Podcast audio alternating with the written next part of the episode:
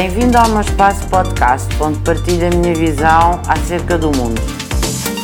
Em todos os Estados-membros, aquilo que é preciso para sermos mais União Europeia é continuar a cumprir os tratados europeus, o princípio da subsidiariedade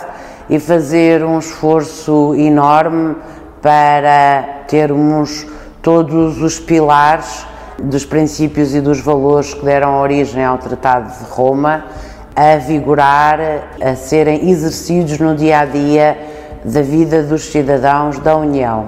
Tivemos a oportunidade de ver com a questão da vacinação o poder da União Europeia. E acho que nestes últimos tempos, com o confinamento global eh, na primavera de 2020, depois com a segunda e com a terceira vaga e com a presidência da União Europeia, nós tivemos a oportunidade de verificar a importância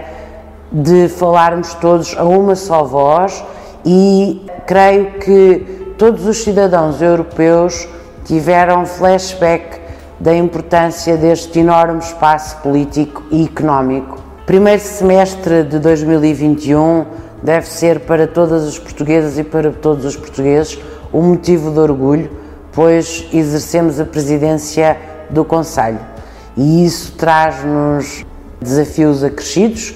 e traz-nos também a revisitação daquilo que é a identidade, os valores e os princípios. Eu creio que a União Europeia está viva, de boa saúde e tem o seu futuro uh, assegurado,